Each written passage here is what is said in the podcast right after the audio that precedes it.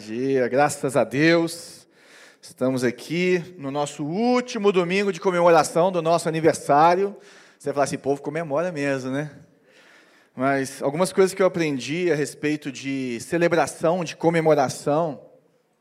Além de, do povo de Deus ser um povo festeiro, né, um povo que celebra o nosso Deus, os cultos dominicais são cultos de celebração de celebração de quem Deus é, celebração do que Ele fez em nossas vidas por cada um de nós. Esse é um culto de celebração, esse é o momento de celebrarmos juntos o nosso Deus. Aquilo que Ele faz, aquilo que Ele é, aquilo que Ele prometeu que Ele fará. E é interessante também que nesses estudos que fizemos e fazemos sobre é, igreja e sobre a nova geração, nós descobrimos que a diversão ao longo do tempo traz pertencimento. Diversão ao longo do tempo traz pertencimento. Por isso que também nós celebramos, por exemplo, nessa sexta-feira, fizemos uma, uma festa para todos aqueles que servem aqui na igreja, uma festa fantasia, e celebramos e premiamos várias pessoas por dedicação, por pontualidade, por inspirar alguém. E muitas vezes a gente começa a levar o cristianismo para um lugar que ele não deveria estar, um lugar muito, muito é, é, é, duro, muito é, é travado. E essa não é a vida do nosso Senhor. A gente não sabe como era assim Jesus assim pessoalmente, né? Vamos conhecer ele, mas eu não vejo ele um cara carrancudo. Vejo ele um cara sério, mas um cara alegre, que tem a alegria do Senhor.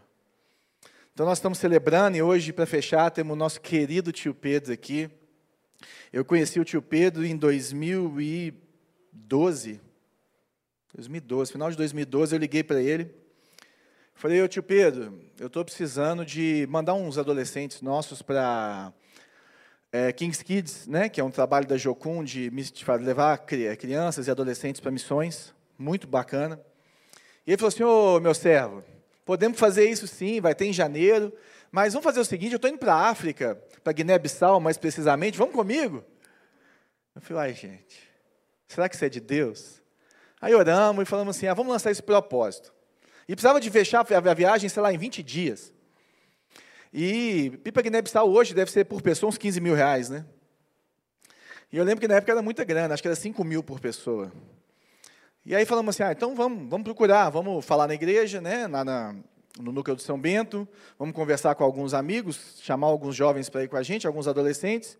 E fizemos isso, em uma semana nós levantamos 35 mil reais. Uma coisa inacreditável. Como se fosse hoje, sei lá, 100 mil reais. E aí eu falei com os meninos, vamos embora, vamos.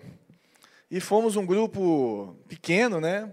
Além de vários médicos que foram, do pessoal da Jocum, mas fui eu e a Bela, é, a Manu e a Rafa. A Rafa tinha 11 anos, ela fez 11 anos lá, ou 12 anos lá. A Luizinha, é, que hoje tem 24, na época ela tinha 13 anos. A Kel, que vai casar agora dia 4 também, que tinha 13 anos a Mari Salgado, a Mari Salgado, não, a Mari Carvalho, né, que foi lá para nos ajudar. E fomos para lá. Foi uma experiência maravilhosa. Conhecemos o tio Pedro, tinha mais o Boaz, tinha mais o Daniel Klaber, que está frequentando aqui a igreja também, membro aqui. E foi uma experiência super interessante de missões transculturais. Eu, eu só tinha ido para a Amazônia até então, né, para os ribeirinhos, que foi a primeira vez que eu fui. A Bela tinha ido para Cuba também, e foi uma experiência maravilhosa e nós vimos aquilo que Deus faz, assim, não, não, não, tinha, não tem luz, não, sei hoje como é que é, mas na época não tinha luz em Guiné-Bissau, no país. Então o aeroporto era movido a, a motor a óleo. E foi muito interessante aquela viagem, né, Ti? E conhecemos a base, em frente à base tem uma mesquita, então 5 horas da manhã, parece que quando a gente chega lá, eles aumentam o volume, né? Aí dava 5 horas da manhã, começava... E foi uma benção, conhecemos pessoas que estavam fazendo TED lá, foi maravilhoso. Conheci o tio Pedro, começamos a caminhar junto, juntos, Paraíba, Guaicurus, é, várias, é, Panamá, que fomos juntos também. E hoje ele é uma referência para mim, para minha vida, para minha família. É, temos a Aninha, que alguns que estão aqui há mais tempo lembram que a gente enviou ela, né, que ela está fazendo ETED agora lá na Europa, a filha dele, de 18, 19 anos. E a tia Rê, que não veio agora de manhã, mas esperamos ela hoje à noite. E é uma família que tem uma vida dedicada ao Senhor. O tio Pedro, ele está, se ele, se ele está em, em Belo Horizonte, na verdade a base é em Contagem, ele está na rua, ele está na Cracolândia, ele está na, na, na, na Guaicurus, ele está pregando o Evangelho, se ele não está aqui em Belo Horizonte, ele está em algum lugar também, levando uma equipe, fazendo alguma coisa, e o nosso propósito é. É, nós somos apoiadores dele, né? depois nós vamos falar um pouquinho sobre isso, mas o nosso propósito é que, como igreja, nós todos que pudermos, se Deus permitir, estarmos juntos na Paraíba no ano que vem, na segunda quinzena de julho. Você pode marcar na sua agenda. Né? Lelé já esteve lá com a gente, sabe como que é. É uma bênção. A gente vai para o Vale do Piancó, a gente explica isso um pouco melhor, mas tem tu, você pode ser o que for, que vai ter o que você fazer. E lá eu tenho certeza que se você não tem uma experiência de missões, uma experiência de missões até transculturais, que é a Paraíba, a sua fé vai ser transformada, a sua vida vai ser transformada. E isso que nós fazemos também. Então, queria chamar aqui o tio Pedro, meu querido. Tio Pedro tem uma história longa na Jocum. Por onde você passar, você falar tio Pedro, as pessoas falam, você conhece ele? Então eles abrem a porta, deixa você entrar. Que é um homem de Deus respeitado. Deus te abençoe, viu, meu reverendo? Te amo, cara. Rapaz do Senhor, irmãos. É, faz um tempinho que eu estou na Jocum. Agora em julho, fez 35 anos. E no ano, nos anos 80, que foi uma época de um mover bem especial de, de evangelismo em Belo Horizonte, que nós começamos o evangelismo de carnaval em Belo Horizonte. Começamos o evangelismo na Lagoa da Pampulha, que é todo dia 15 de. A data é dia 15, mas devido ao, rodízio do, do ano bissexto, geralmente é definido como o sábado mais próximo do dia 15 de agosto, que seja antes ou depois. Então, tem ano que cai no dia 13, outro cai no dia 18, etc. O evangelismo da Pampulha, que é uma festa de Emanjá. Espiritismo puro ali, o dia, a noite toda. Eles interditam aquela avenida ali perto da estátua. E é muita complicação, muito demônio naquele lugar.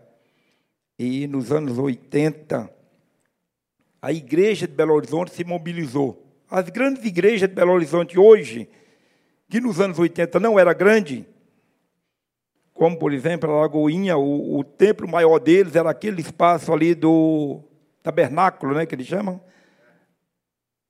Era ali. A oitava não existia, era pequenininha, cá no, na parte perto da floresta. A, a Getsema também era pequenininha ali perto do cemitério judeu, né? Mas esses pastores todos estavam lá conosco nesse trabalho de carnaval e no trabalho da Pampulha, etc. Então tem uma história de alcance. E nos anos 80, pensando, voltando para a área de missões, o maior desafio dos anos 80 na missiologia era, se falava da janela 1040, que é aquele retângulo ali de 10 graus acima da linha do Equador, com 40 formando um retângulo, forma 19 países da janela desses 40. É, se falava do mundo mais fechado, e até dava o nome de cortina de ferro, que eram os países muito fechados, como a antiga União Soviética, como a Coreia, como o mundo muçulmano, etc. Era um desafio legal. E Deus mudou muito tem mudado essa história e tem levantado como igreja, e o retorno tem sido grandes igrejas, igrejas pequenas da época, está muito grande hoje. Mas uma coisa eu tinha observado: continua o propósito de amar as pessoas. Eu gostaria nesta noite, a gente, nesta manhã, à noite, nós vamos falar um pouco mais sobre o sertão com a moçada, mas eu gostaria que nesta manhã nós pensar um pouco sobre o amor ao próximo. Aqui em Lucas, no capítulo 10, a partir do versículo 25, mas principalmente no versículo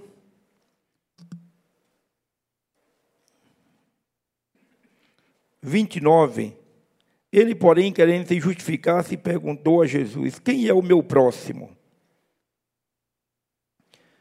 No contexto, daí chega esta pergunta. E para chegar nesta pergunta, porque você sabe que quando Jesus estava aqui, tinha uma multidão que seguia ele. Mas aquela multidão que seguia Jesus, ele representava três grupos. Se você for dividir em termos motivacional, aquela multidão representava três grupos. O primeiro grupo era aquele grupo que ia no Aue. Conhece essa turma aqui? Não sabe nem o que está acontecendo, mas tudo é bênção, aleluia. E quando o menino começa a afinar o violão aqui, se ele tiver aí, ele já começa assim, ó. Já começa voando. Tem umas figuras assim, né? O segundo grupo era o grupo dos fariseus. Ou seja, vamos dizer, o segundo grupo era o grupo dos discípulos, estava ali porque foram chamados pelo Senhor. E o terceiro grupo, o grupo dos fariseus, que eles nem foram chamados, também não estava indo pelo auê dos outros, mas eles tinham um objetivo específico, que era de acusar a Jesus. Tudo que Jesus falava, ele fazia de tudo para tentar acusar. É por isso que Jesus não respondia pergunta de fariseu. E neste capítulo 10, aqui no versículo 25, o fariseu faz uma pergunta para Jesus. Conhece aquelas perguntas que alguém te faz, você pensa que ele está com está certo, está com a motivação certa, o cara quer crescer espiritualmente, ele está com sede de Deus, vamos valorizar. Eles, eles armavam as perguntas deste nível. Como neste versículo 25, o fariseu chega e fala: Senhor, o que eu devo fazer para herdar a vida eterna? Parece alguém sedento, né? Mas Jesus olhou dentro dos olhos dele e falou: O que você entende sobre isto? E como está escrito? O que, é que você entende sobre isto? Ele falou: Olha, está escrito: Amarás o Senhor teu Deus de todo o teu coração, com toda a tua alma, com todo o teu entendimento, e amarás ao teu próximo como a ti mesmo. Jesus olhou dentro dos olhos dele e falou: Aí, você respondeu corretamente. Faça isto e viverás. Na linguagem de hoje, né? Você já sabe da resposta. Não sei por que você perguntou. Ele ficou sem graça, né? E aí ele como olhou para os amigos, falou: aí, não colou. Ah, espera um pouquinho, vou fazer outra pergunta. Aí ele voltou a Jesus e perguntou: Então, Senhor, esse negócio do próximo, quem é o meu próximo? Irmãos, essa é a pergunta que nós, como igreja, temos dificuldade de entender até hoje. Porque entender quem é o próximo significa que nós temos que valorizar as pessoas. Temos que ver as pessoas com os olhos de Deus, não com o nosso. E o nosso próximo, a gente, nós, nós classificamos quem pode ser o meu próximo, aquela pessoa que me interessa, quem tem afinidade comigo. Então,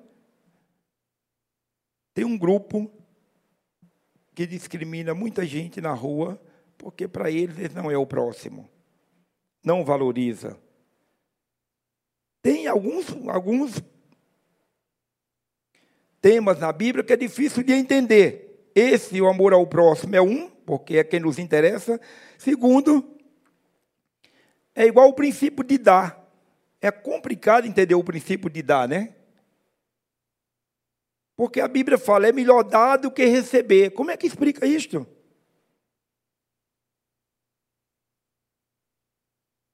Como é que explica isso? Por exemplo, se eu tenho 100 reais aqui no bolso, aí eu dou para o João, termina o culto, ele vai almoçar fora com os 100 reais que eu dei, eu fiquei duro. Como que é melhor para mim do que para ele? Como é que explica isto? Na ótica humana não tem como a gente entender. Mas na ótica de Deus é muito fácil. Vamos ver, por exemplo, por que é melhor para mim do que para ele? É porque eu estou numa posição de alguém que tem para dar. E ele está numa posição de alguém que precisa. Ou seja, qual é o melhor? É dar um marmitex para alguém? Ou estar na rua dependendo de ganhar um marmitex? Qual é o melhor? É visitar um presidiário ou ser um presidiário e ficar dependendo de uma visita? Então é muito melhor dar do que receber.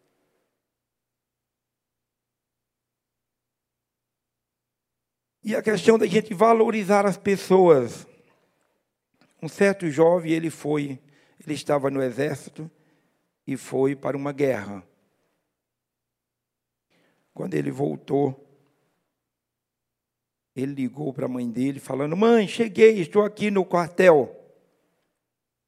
Mãe, eu quero falar com você um assunto, estou com um problema. Eu tenho um amigo que ele foi ferido na guerra. E ele perdeu um braço, um olho e uma perna. Mãe, esse moço não tem onde morar. Ele agora depende de ser aceito por alguém. E eu convidei ele para morar conosco, para fazer parte da nossa família. Você aceita alguém assim? E aquela mulher falou: Não, meu filho, peraí, né? Tem alguém dessa maneira na nossa casa? Traz ele aqui, pode ficar uns dois dias, depois a gente arruma um lugar para ele, né? Ele falou: Mãe, você não entendeu. Ele vai fazer parte da nossa família. Ô meu filho, mas não dá para ter alguém assim em casa. Ah, mãe, tá bom. Entendo. Desligou o telefone. Uma hora depois, no máximo, alguém do quartel liga na casa daquela mulher e fala: seu filho saiu aqui fora e pulou de cima da ponte e praticou suicídio. Aquela mulher ficou desesperada e foi para o hospital. E quando ela foi fazer o reconhecimento do corpo, aquele moço tinha uma perna, um olho e um braço. Ele estava fazendo teste com ela, se ele era aceito agora como ele era. Se ele tinha valor para sua própria mãe daquela maneira. O que essa história nos ensina? é que nós precisamos valorizar as pessoas como elas são. Elas têm valor eterno. Um desafio que Deus nos mostrou no ano 2002, mais ou menos, foi o desafio que passou a onda de tanto falar da janela das 40 nos anos 80, que cada década tem um tema. 80 foi a década da renúncia, e Deus nos mostrou nos anos 2002 a gente agora encarar a Guaicurus como o maior desafio para a igreja de Belo Horizonte. E é a área mais discriminada pela igreja. Já teve pessoa, já teve pastor que falou comigo: o que é que está fazendo naquele lugar? Não dá fruto. Falei, você quer? Eu não não preparei, mas eu talvez eu mostre à noite testemunho de várias meninas que estão firmes na igreja e saíram dali. Mais um homem, um pregador, eu não vou falar o nome, mas um pregador conhecido no Brasil, anda pregando aí em tudo que é congresso, é cotado para tudo que é lugar para pregar. Esse homem falou comigo. quando eu comecei a falar com ele no trabalho, ele falou, mas é muito pouco esses frutos. Muito poucos frutos do trabalho da Guaicurus e você está mais enxugando gelo. Faz outra coisa. Eu falei, pastor, deixa eu falar uma coisa. Não, eu não tenho o que fazer a não ser amar o próximo. eu não tenho o que fazer a não ser amar os perdidos. E não é poucos frutos. O que, que a Bíblia fala sobre uma alma? Foi tão triste eu ouvir aquilo daquele homem, no sentido de ser o homem que anda pregando, e influenciando tanta gente, e deixar claro comigo que pessoas não têm valor. Que pessoas, eu acho tem valor a fama onde ele vai, que é em grandes congressos. Mas gente tem valor eterno. Eu estou lendo, já li algumas vezes, em partes, estou lendo o livro que o João me deu sobre aquele misericórdia. E aquele escritor, ele fez uma pergunta que me marcou. Quando ele fala: Se você morrer hoje, e você fizer falta só para a sua família ou para a sua igreja, desculpe eu te falar, mas você morreu muito pobre. Porque você tem que fazer falta para os perdidos.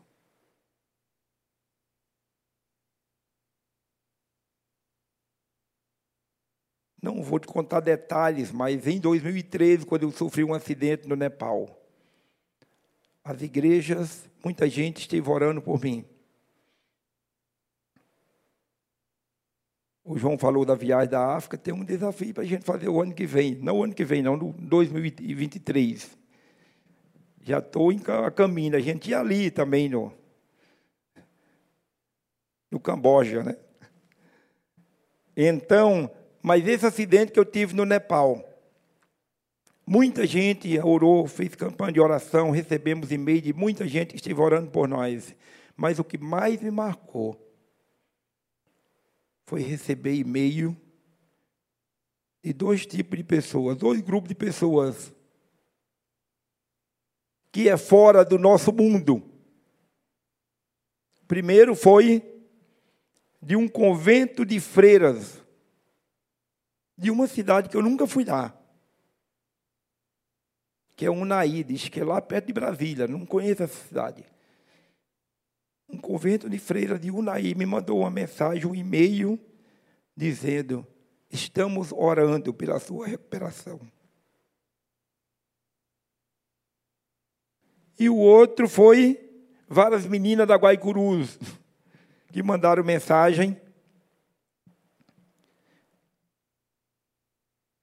falando na linguagem delas. Algumas falavam, estou rezando por você, outros falavam, estou pedindo a Deus pela sua vida, outras falavam, estou falando com Jesus, ela falava assim. E teve uma que falou com a Regiane, falou, tia, eu estou com a Bíblia que vocês me deram, eu não sei orar, mas eu falei com Deus. Falei, Senhor, eu não sei orar, mas vou te pedir só uma coisa. Não deixa o tio morrer, não. Porque a equipe dele é o único grupo que vem aqui dentro e nos vê como gente. Você vê as pessoas com os olhos de Deus faz toda a diferença.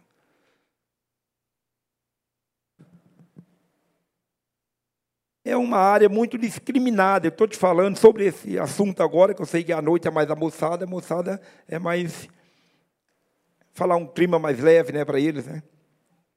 Mas daqui, o João foi conosco lá, com a Bela, levou a mãe, o cunhado, sei quem, entrou do prédio, está apresentando a família toda para aquelas mulheres e ela não entendia. Que isso? Porque é um choque muito grande para aquelas mulheres, principalmente você chegar no caso, a Bela, como mulher, chegar e falar para uma mulher daquela: te apresentar aqui meu marido. Que é isso? Um ambiente daquele que é de traição, que é de, de tragédia, de tudo. A Patrícia foi lá várias vezes conosco também. Né? Tem mais alguém que já foi conosco lá? Esqueci teu nome. Letícia. Já esteve conosco lá. Gente, e você fala, eu não vou com aquele ambiente, porque você chega lá dentro, subiu aquelas escadas ali, a partir do primeiro andar, até as mulheres tudo expostas, tudo pelada. Aqui é um comércio humano.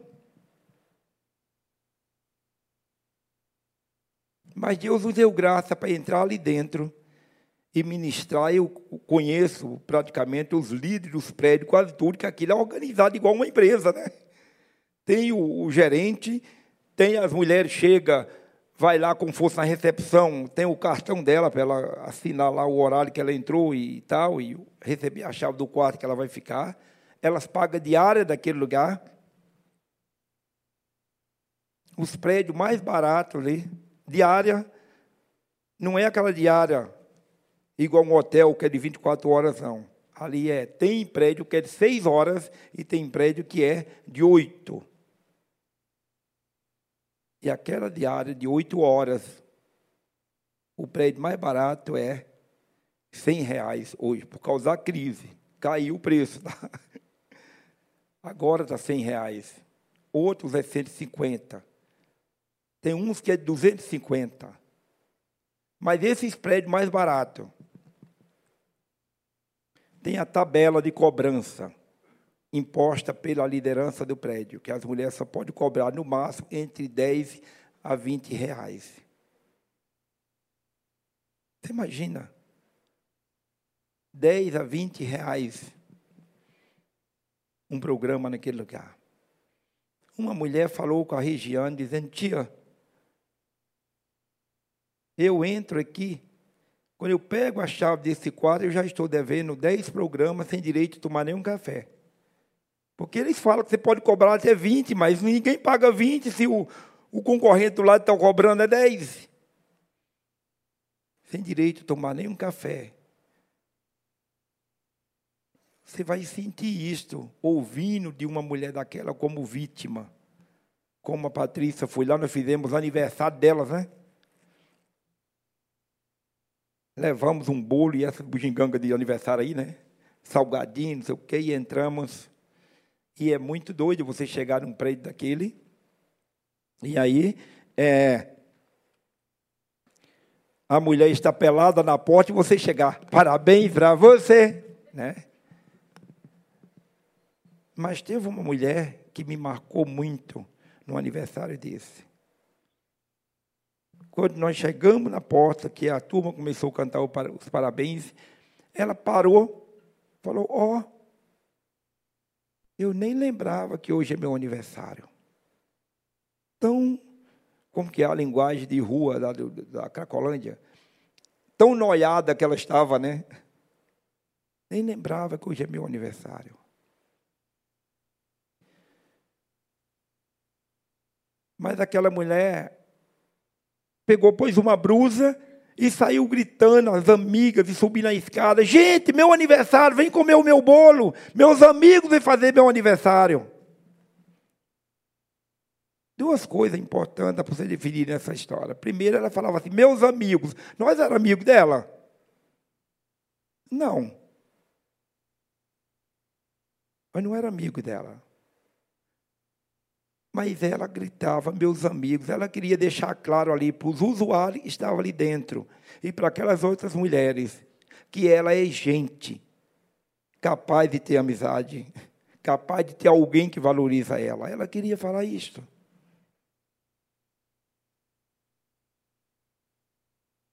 E aquelas mulheres vieram chegando, algumas pôs uma blusa como elas, outras não colocou nada, né? Foi vindo, como estava.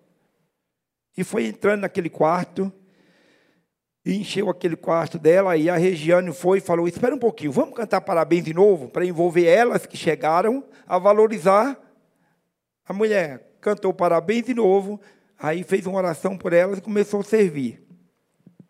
E está lá servindo, eu estou um pouco do lado da parede assim, as meninas da equipe servindo. E aqueles homens, usuários, era no horário à noite, que fica cheio aqueles prédios. Eles passando e vendo os prédios todos vazios, né? Os, os quartos, começaram a chegar na porta e ficar. Teve uma hora que eu pedi para uma das meninas, falei, por favor, fecha essa porta aí, senão esses homens vão entrar. E nós viemos fazer algo para vocês. Aí a mulher falou, é mesmo, dá licença. Fechou a porta. Mas aí, daí a pouco, chegou outra mulher que estava atrasada. E quando aquela mulher chegou, ela abriu a porta,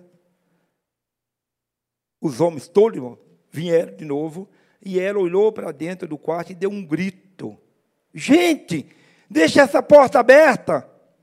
Isso nos chamando a atenção. Aí ela virou para o corredor e falou: essa porta tem que ficar aberta, porque esses machos aqui, ó, precisam saber que alguém nos ama. Como foi forte aquela mensagem para mim? Alguém nos ama. Aquela mulher citou a nossa identidade como igreja, que a Bíblia fala que nós somos conhecidos pelo amor.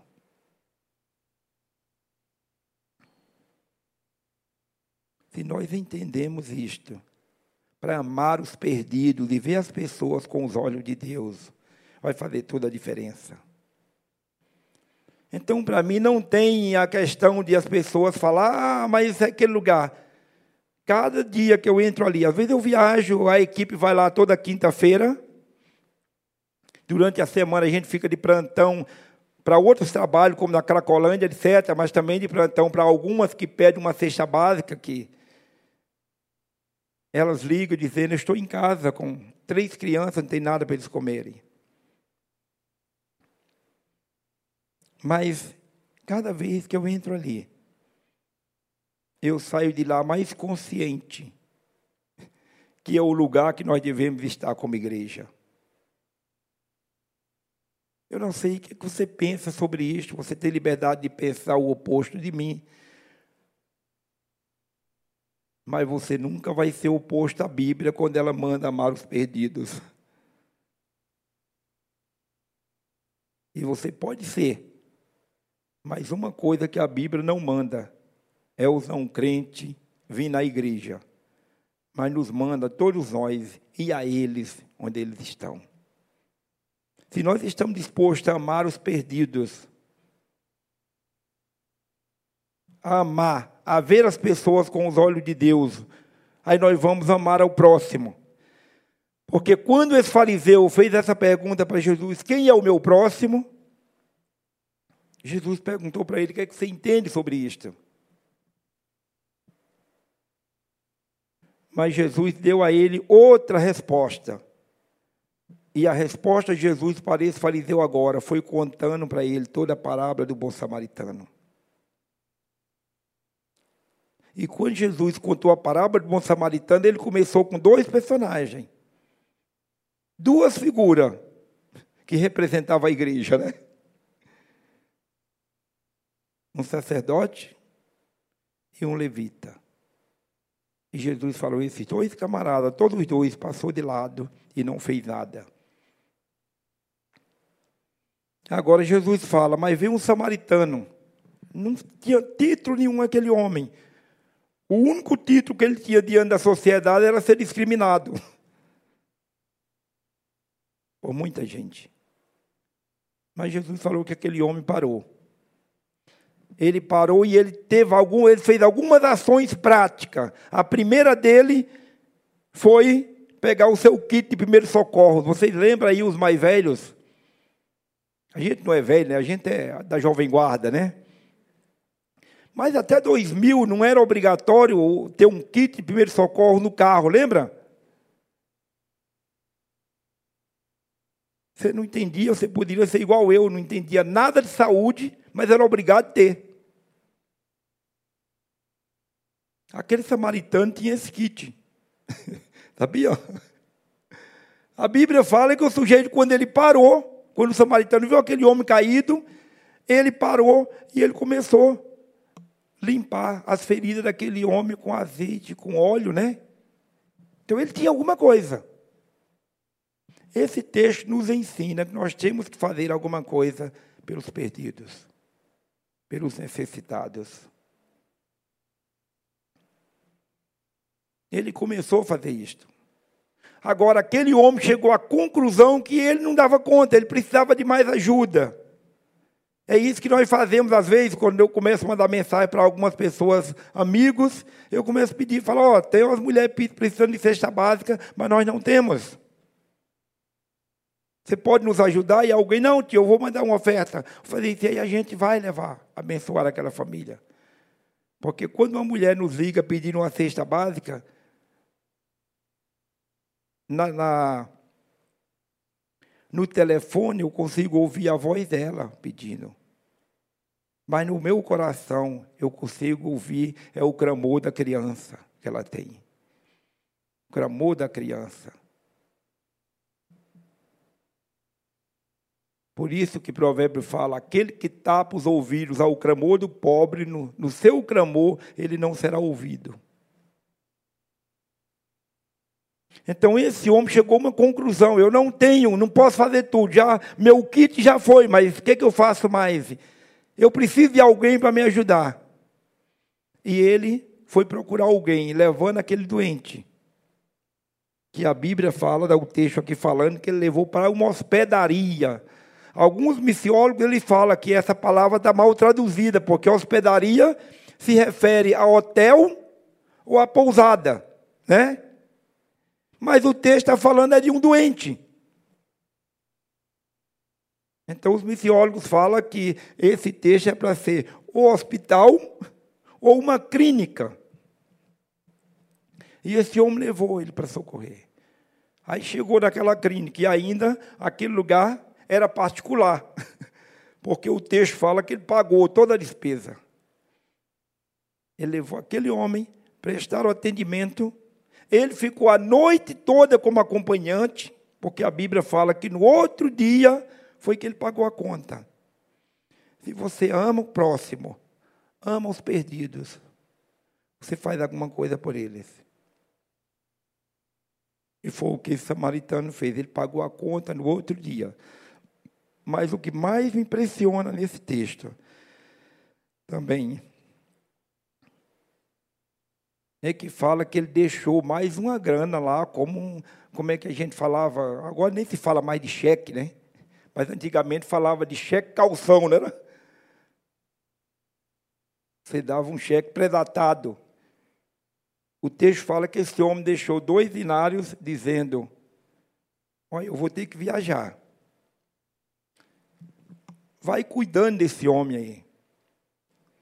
Mas só vou te pedir uma coisa. Pode, entender, pode ler que você vai entender ele falando isso. Só vou te pedir uma coisa. Se esse dinheiro acabar e esse homem não tiver totalmente recuperado, por favor, não mande ele embora. Não dispense ele. Continue cuidando dele, que quando eu voltar, eu pago tudo que estiver faltando. Irmãos, isso é compromisso com o próximo. Isso é compromisso com a recuperação de um indivíduo. Aquelas mulheres da Guaicurus, esse ano, já vai fazer dois anos, né? De pandemia, né? Mas, durante os 18 anos que a gente trabalha ali, esses dois anos foi o que nós vimos mais fruto. Muitas mulheres não voltaram para aquele lugar. Naquela primeira parada, que foi 16 de março do ano passado, fechou aquilo tudo. E muitas mulheres começaram a ligar para a gente, pedindo uma cesta básica, dizendo: meus filhos estão com fome em casa. E aí você fala: não, mas o que muitos crentes falam comigo. Por que essas mulheres não fazem outra coisa? E às vezes eu pergunto para ele, então, o que, é que você tem para elas fazerem?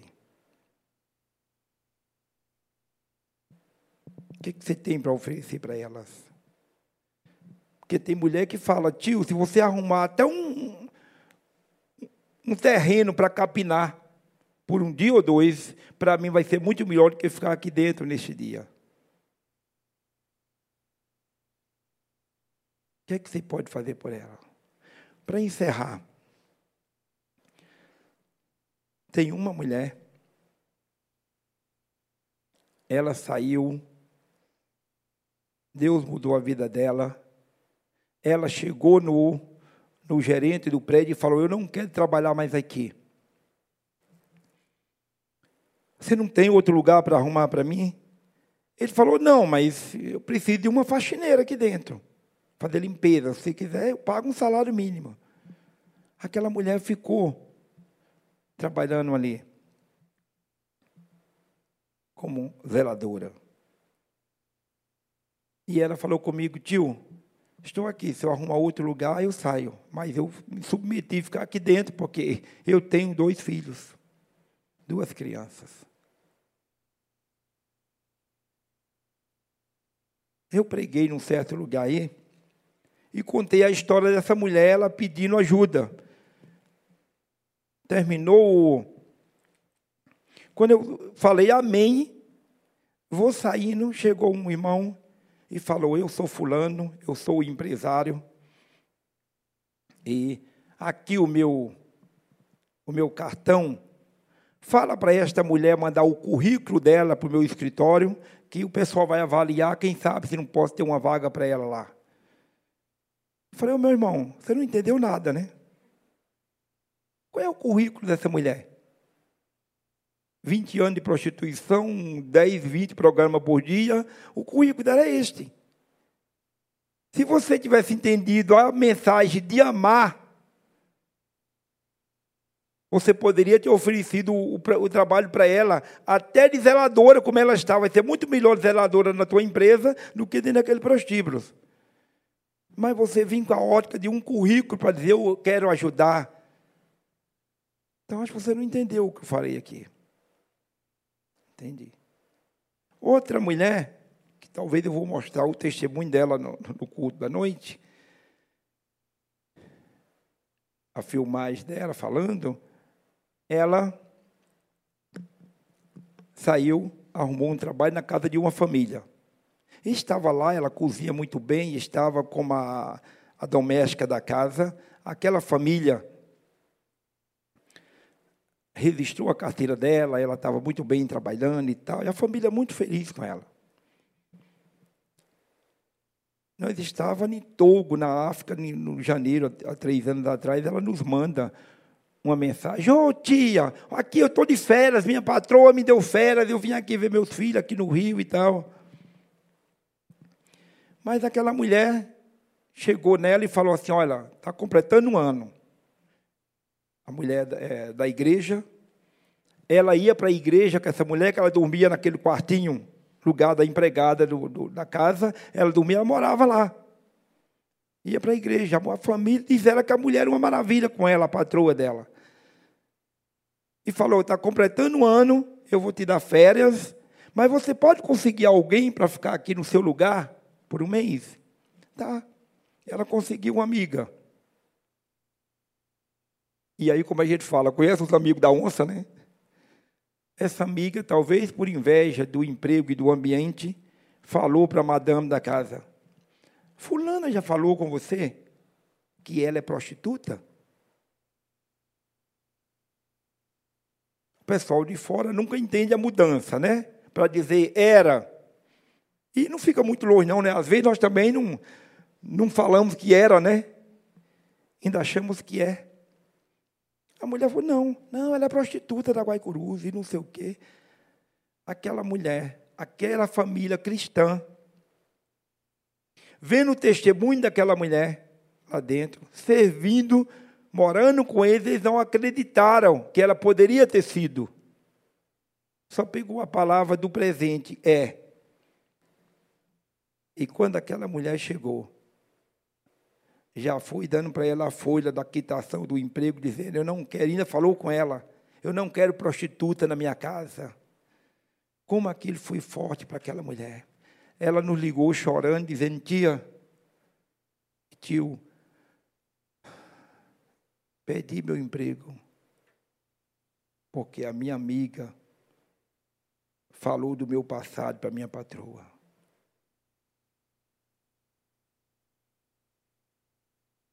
Eu fui pregar nessa igreja um dia, não falei o nome, mas eu contei essa história de púlpito. Falar, não é assim que você fala que éramos perdidos? Como que nós, como igreja, amamos se nós não cremos numa pessoa que o Senhor mudou a vida dela?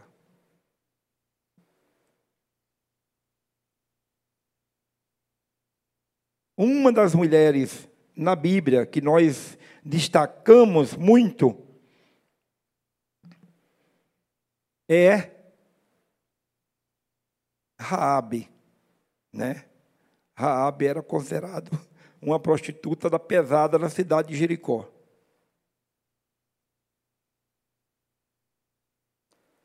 Mas nós temos na nossa, na nossa sociedade, nós temos, por exemplo, o destaque às autoridades. Vai ali na prefeitura, você vai ver lá uma, uma na sala lá um, uma parede com quadros com as fotos de todos os, os prefeitos, e já passou ali. Na escola tem todos os diretores de escola, no, no palácio o presidente tem lá. Todos os presidentes, já foi presidente até hoje Brasil. Isso nós damos o nome de galeria das autoridades, né? E a Bíblia também dá o nome, tem na Bíblia aqui que nós chamamos a galeria dos heróis da fé, que é Hebreus capítulo 11. E quando você vai ver os heróis da fé em Hebreus, vamos dizer, ali só tem as pessoas top, né? Só tem as pessoas top.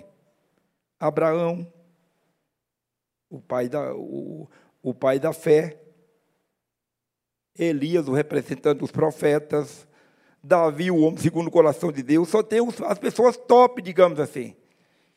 Inclusive, aquele capítulo de Hebreus 11 só destaca pessoas ali por nome, só dá nome de 16 pessoas naquela galeria. Mas dessas 16 pessoas, uma delas é Raabe.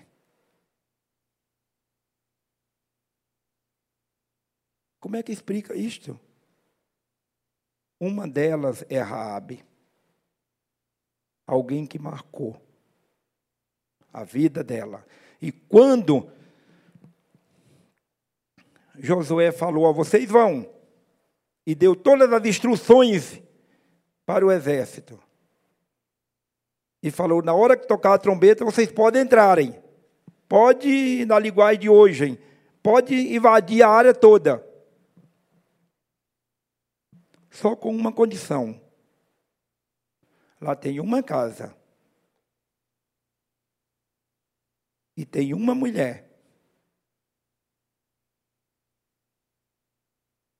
Isso me marca muito a maneira de você ver as pessoas com os olhos de Deus essa apresentação de Josué.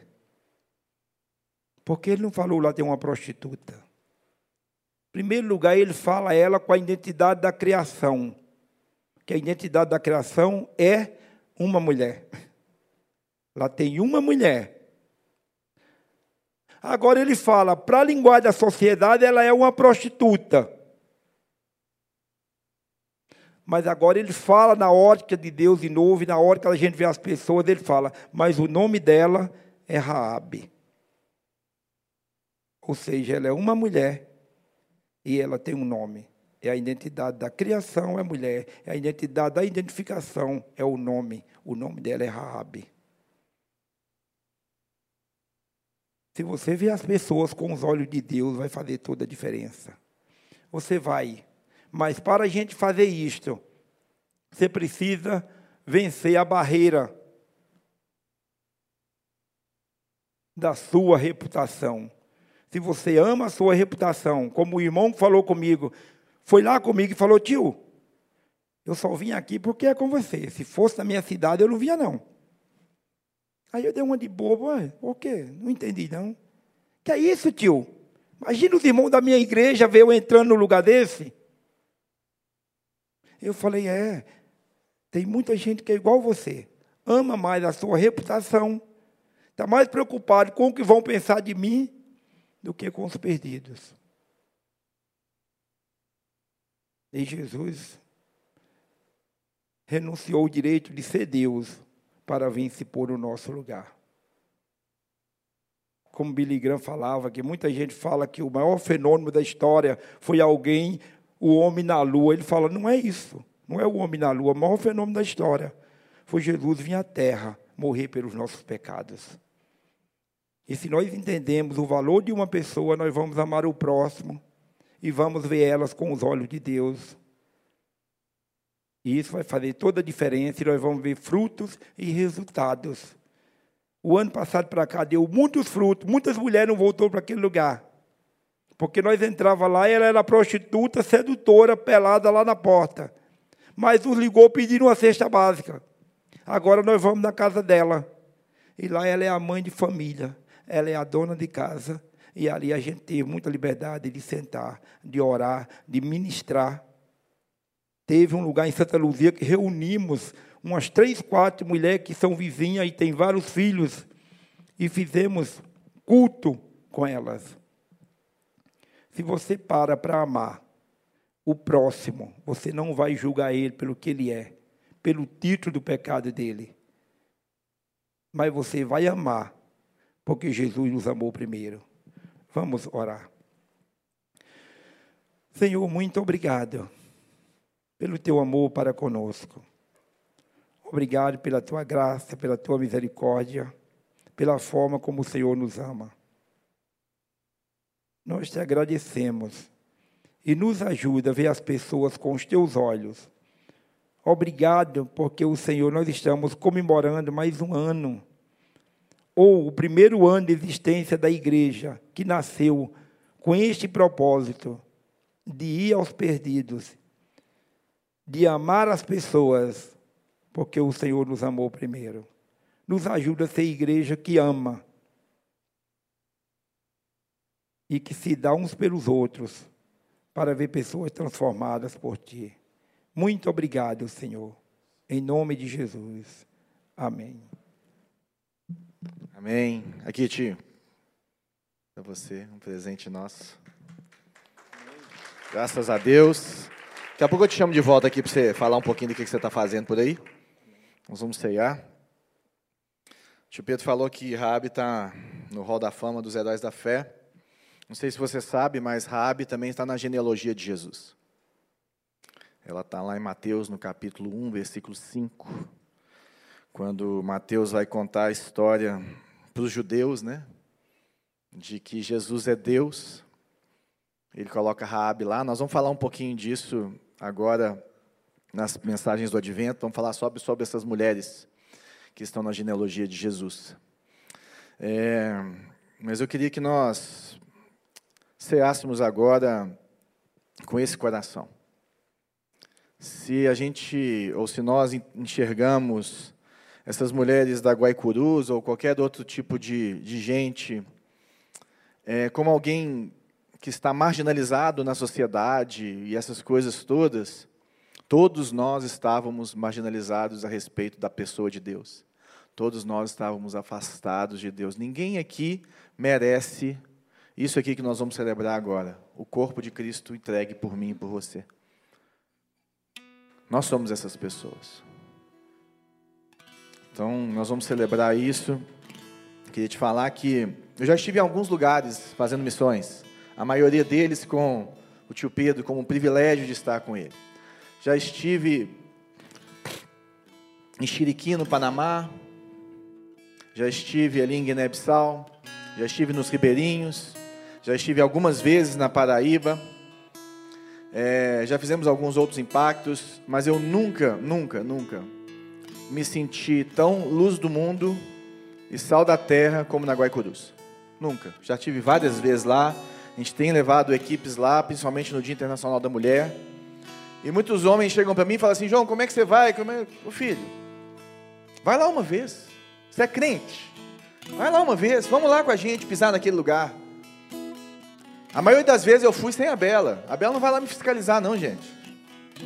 Eu tenho certeza que se você pisar lá e, e com o propósito que nós temos, você nunca mais, nunca mais vai olhar essas mulheres com esse olho que você tem medo de olhar para ir lá.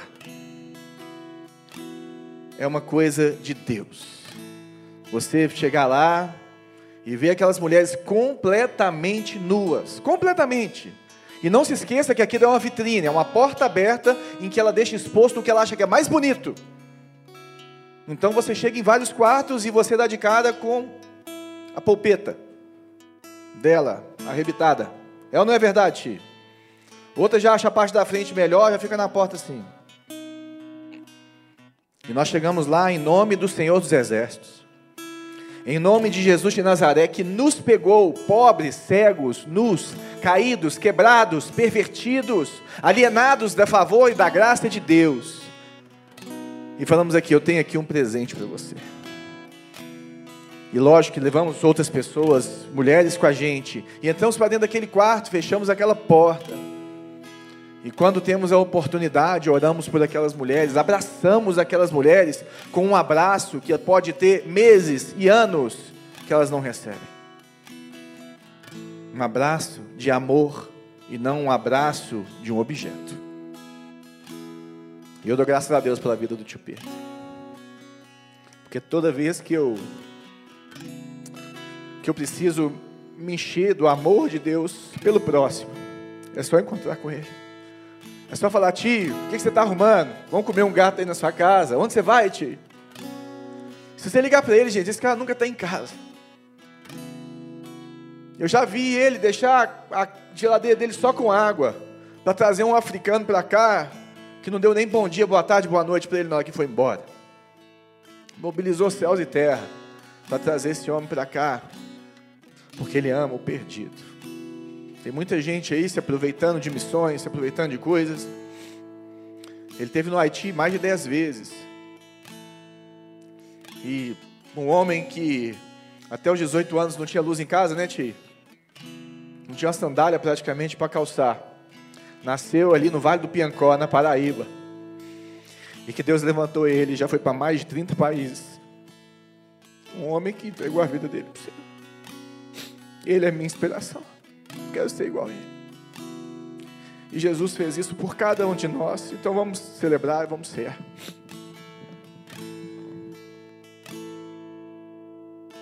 Sublime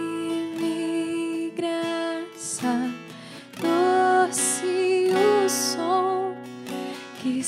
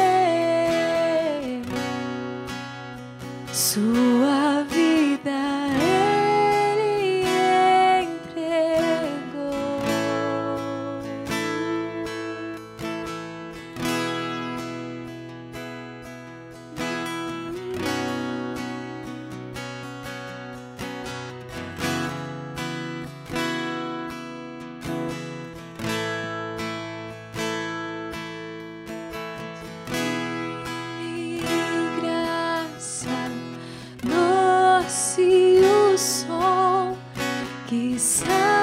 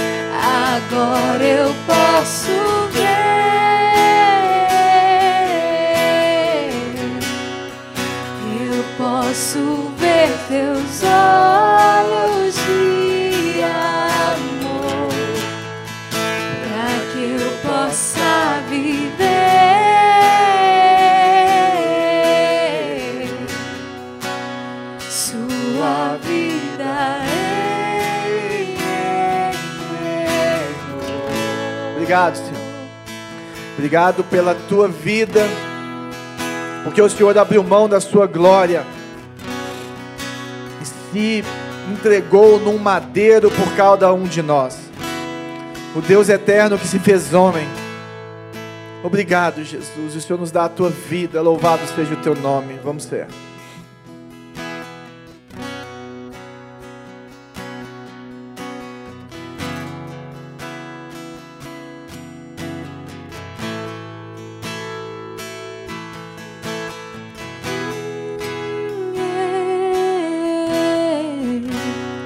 Adoramos, Senhor. Posso ver teus olhos de amor para que eu possa viver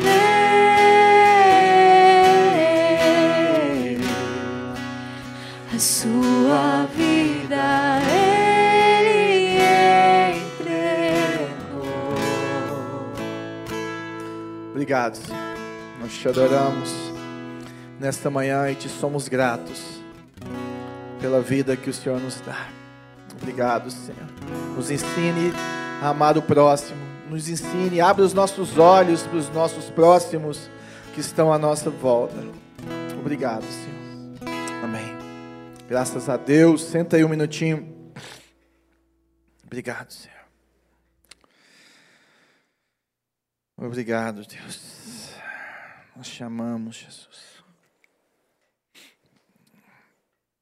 É, põe aí o QR Code dos dízimos e ofertas. Você vai querer passar o vídeo também, tia? A gente passa ele agora? Tá. É, queria te agradecer, né, por esse tempo que temos e através dessas contribuições, por exemplo, nós podemos apoiar a vida do tio Pedro como igreja.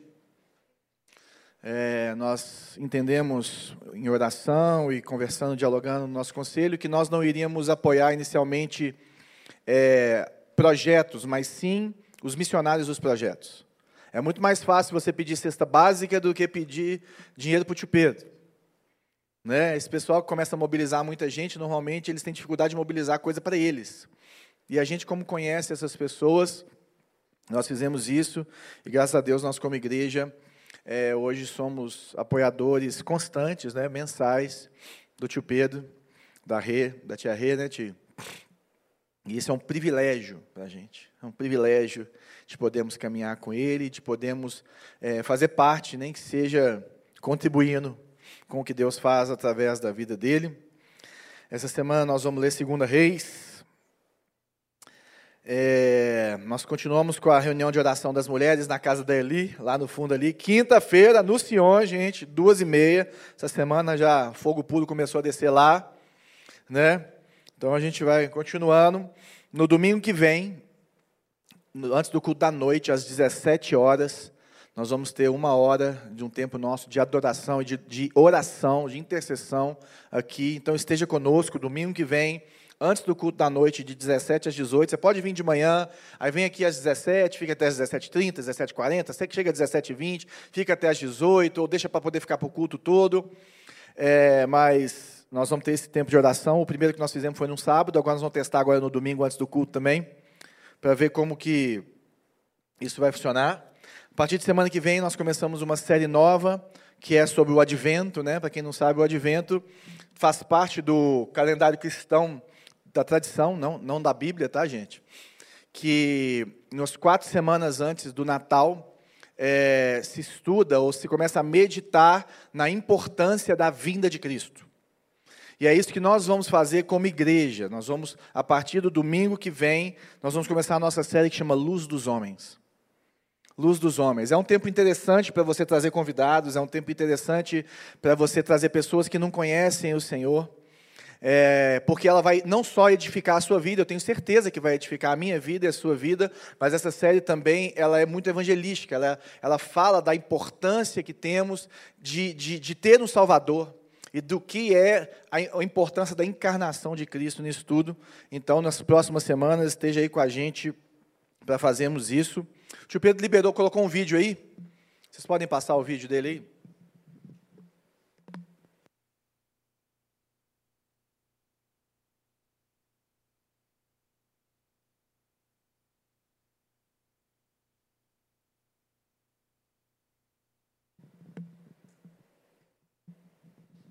Vamos ver se ele vai passar, né?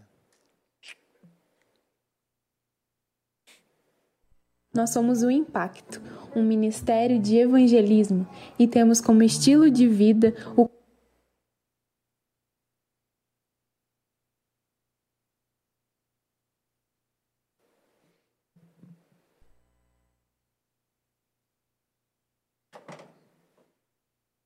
Nós somos o Impacto, um ministério de evangelismo, e temos como estilo de vida o compromisso de alcançar os perdidos. Fazemos parte de jovens. Vamos fazer o seguinte: quando vocês colocam o vídeo aqui, o tio Pedro vem cá, fala o que você está fazendo, tio.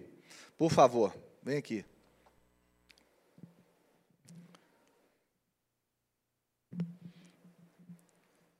Estamos trabalhando um pouquinho, né? Este ano nós tivemos agenda daqui de Belo Horizonte é toda semana. Baicurus e Cracolândia. E temos uma casa é, de recuperação para receber as meninas que querem sair da Guaicurus. É ali na perto do Independência. Nem lembro o nome daquele bairro ali. Sim. Tinha uma casa ali junto com a turma do Ministério de Misericórdia, a Casa Compaixão. E aí nós estávamos com essa casa por dois anos. E aí esse ano, em maio, a Delma chegou em mim e falou assim: ó, vamos entregar a casa no próximo mês, porque não tem grana. E vamos ter que entregar, porque era caro, estava, eu acho que uns dois mil reais o aluguel juntando com água e luz, estava assim, não dava. Falei, Del, mas tem menina querendo sair, já tem essas outras aí. Ah, tio, mas não tem como. Não dá para manter, não temos como conseguir esse aluguel e está difícil. Eu entrei em contato com a igreja da Wesley, lá nos Estados Unidos, e o pessoal de lá acompanha a gente. E eles perguntando o trabalho, eu falei, tá bem, mas a casa nós vamos fechar. E o pastor falou: e se a gente levantar o dinheiro para pagar essa casa, para pagar esse aluguel por um ano, vocês têm estrutura para continuar? Falei, temos, nosso corpo de obreiro está para servir, vai ser uma benção, mas o negócio sai a grana. A igreja levantou, em dois meses a igreja mandou o dinheiro do aluguel de um ano, que a gente foi lá também para não ser tentado para gastar, né? Já fomos lá, renovamos o contrato e pagamos todo de uma vez. Foi bom que o cara queria aumento, a gente falou, não, não vou, não vou dar aumento, mas vou pagar de uma vez. O cara abriu mão e, e pagamos. Então, tem várias mulheres que estão lá. Às vezes, a mulher com crianças, e Deus tem feito algo muito especial. Então, isso na segunda-feira, a pastora Patrícia tem que levar lá um dia para você ir lá dar uma palavra para essas mulheres, é à tarde. Toda segunda-feira, a nossa equipe trabalha lá. Na terça, trabalhamos na Cracolândia de, na Cracolândia de Contagem. Na quinta, Guaicurus à tarde. E saímos cinco, seis horas. Ali nós já vamos para Jocum, ali da floresta, para descansar um pouco e tomar um café, fazer, comer alguma coisa ali. Porque sete e meia já vamos para Cracolândia, ali na Praça do Peixe.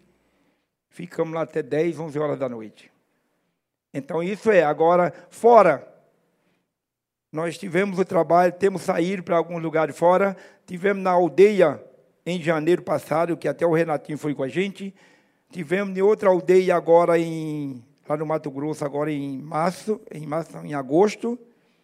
E no próximo janeiro, essa semana eu vou viajar para confirmar o lugar. Mas nós estamos orando para ir para uma comunidade quilombolas aqui na no Vale. Então esteja orando, porque olha, não podemos parar. Os desafios são grandes e o Senhor conta conosco. Amém, graças a Deus. Além disso, todo carnaval de Ouro Preto, o Pedro está lá com Jesus é Bom a Beça, um bloco de carnaval, né, em que todo ano tem um samba enredo novo, né, Ti? E é um trabalho maravilhoso lá em Ouro Preto, que já recebeu as chaves da cidade já é conhecido lá, e eles param, oram durante o dia do desfile, dia que eles não estão desfilando, eles estão orando ou evangelizando as pessoas ali no carnaval. Vários dos nossos membros aqui já estiveram lá. E é uma benção, a gente não, tá, não, não fizemos nada especificamente, porque a gente, nos últimos carnavais que tiveram, nós fizemos impacto aqui, na Praça Liberdade também, e foi muito interessante. Então, é isso aí, gente. De vez em quando tem que trazer uns caras desses assim, para a gente acordar, né? Não é só, por isso que a igreja precisa do Efésios 4:11 ali, evangelista, pastor, mestre, todo mundo trabalhando junto. Que Deus te abençoe, tenha uma semana abençoada. Ore pelo tio Pedro, pode ser um apoiador direto dele também, é só você conversar com ele. Vamos orar, vem cá então, vamos orar por você, tio. Vem cá, Zé Eduardo, fazer essa oração aqui. Vem, agora você vem, meu filho. É. Nós sabemos que você é um homem que tem as missões do coração. Quem te conhece sabe. Tanto que se ama. Missões, cara. Ai, Deus. Senhor, em nome de Jesus, nós queremos te agradecer pela vida do tio Pedro. Agradecer, Senhor, pelo esse trabalho maravilhoso que ele vem fazendo.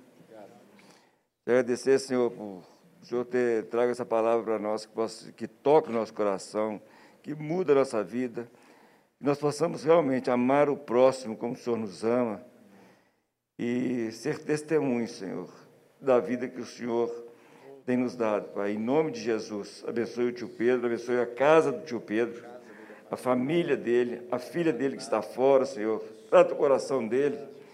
E a filho fora, ó oh Deus, tem misericórdia da vida dele e dê a ele, Senhor, a unção do Senhor, a paz do Senhor e coragem, Senhor.